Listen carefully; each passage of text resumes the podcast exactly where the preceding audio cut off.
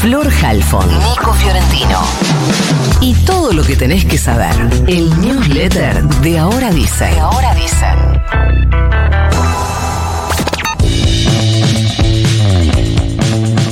7 y 24 minutos, 7 grados 5 la temperatura. Hoy se va a conocer el dato de inflación de junio con buenas perspectivas por parte del gobierno. Recordemos que en junio se dio una baja pronunciada y hasta inesperada para algunos, eh, cayendo del 8,4 altísimo, el más alto en mucho tiempo que había dado el mes de mayo al 7,8 en junio, la duda para el número que vamos a conocer hoy a las 4 de la tarde es si dará por encima o por debajo del 7%, pero hay consenso incluso en consultoras privadas de que se mantuvo la tendencia a la baja.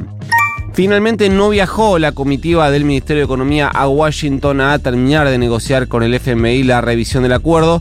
Desde mediados de junio se viene especulando con ese viaje y con la postergación de pagos, con la fantasía de la postergación de, pagos, la verdad a esta altura, em, que al mes eh, pasado se llevaron 2.600 millones de dólares, era lo que la Argentina tenía que pagar durante el mes de junio.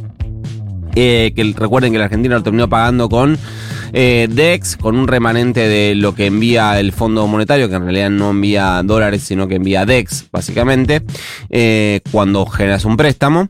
Y con yuanes, recuerdan la, utilización de los yuanes que tiene la Argentina por el swap con China. Y ahora, este mes, la Argentina tiene que pagar otros 2.700 millones de dólares durante el mes de julio que la Argentina ya avisó que no que va a juntar todos los pagos para fin de mes, para ganar todo el mes de julio, viendo si consigue un acuerdo eh, y evitar este pago.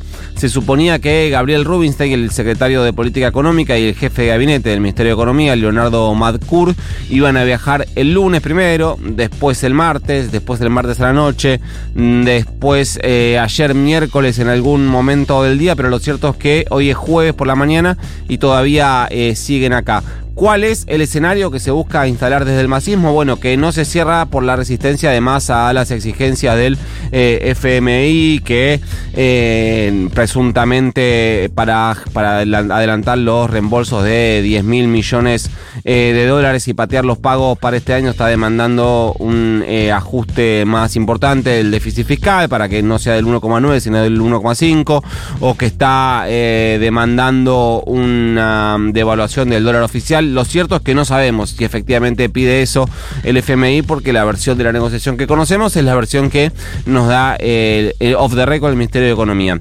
En el medio de todo esto, ayer el dólar blues dio otro salto y cerró por encima de los 500 mangos, puntualmente 503 pesos para la venta. Muy previsible era lo que pasó ayer, o fue lo que pasó ayer con el expediente judicial que tramita en la ciudad de Buenos Aires respecto a las demandas contra la candidatura a jefe de gobierno de Jorge Macri. Eh, recuerden que le achacan no cumplir con los cinco años de residencia previa que exige la constitución porteña para poder ser candidato a jefe de gobierno o candidata. Esto ya fue eh, rechazado por la Corte Suprema de Justicia de la Nación, que decidió no meterse, al menos por ahora, y también fue avalado por el Tribunal Electoral de la ciudad con una interpretación bastante cuestionable del artículo 97 de la Constitución eh, porteña, que es el que establece las condiciones, los requisitos para poder ser candidato.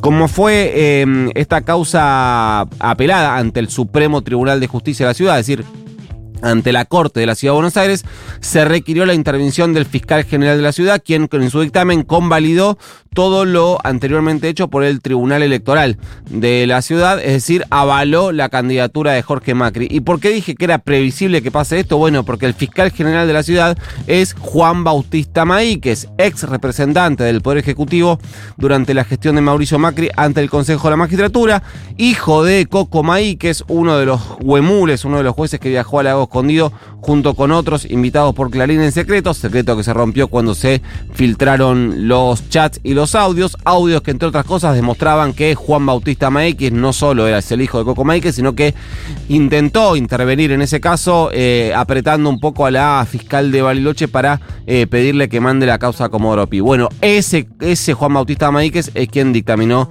sobre las posibilidades o no de eh, Jorge Macri de ser candidato, por eso dije que era bastante previsible. Lo que iba a pasar, ¿no?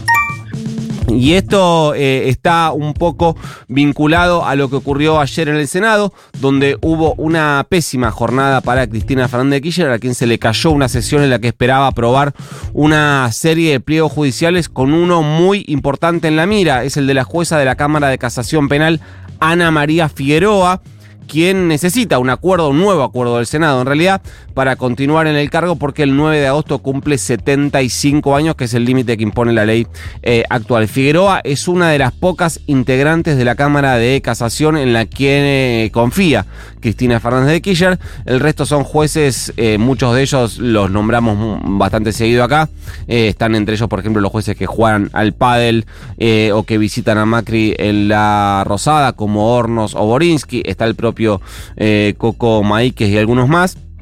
Y además, Figueroa eh, había denunciado aprietes por parte del gobierno de Macri para que falle contra Cristina en la causa memorándum con Irán. Esto es en el año 2020.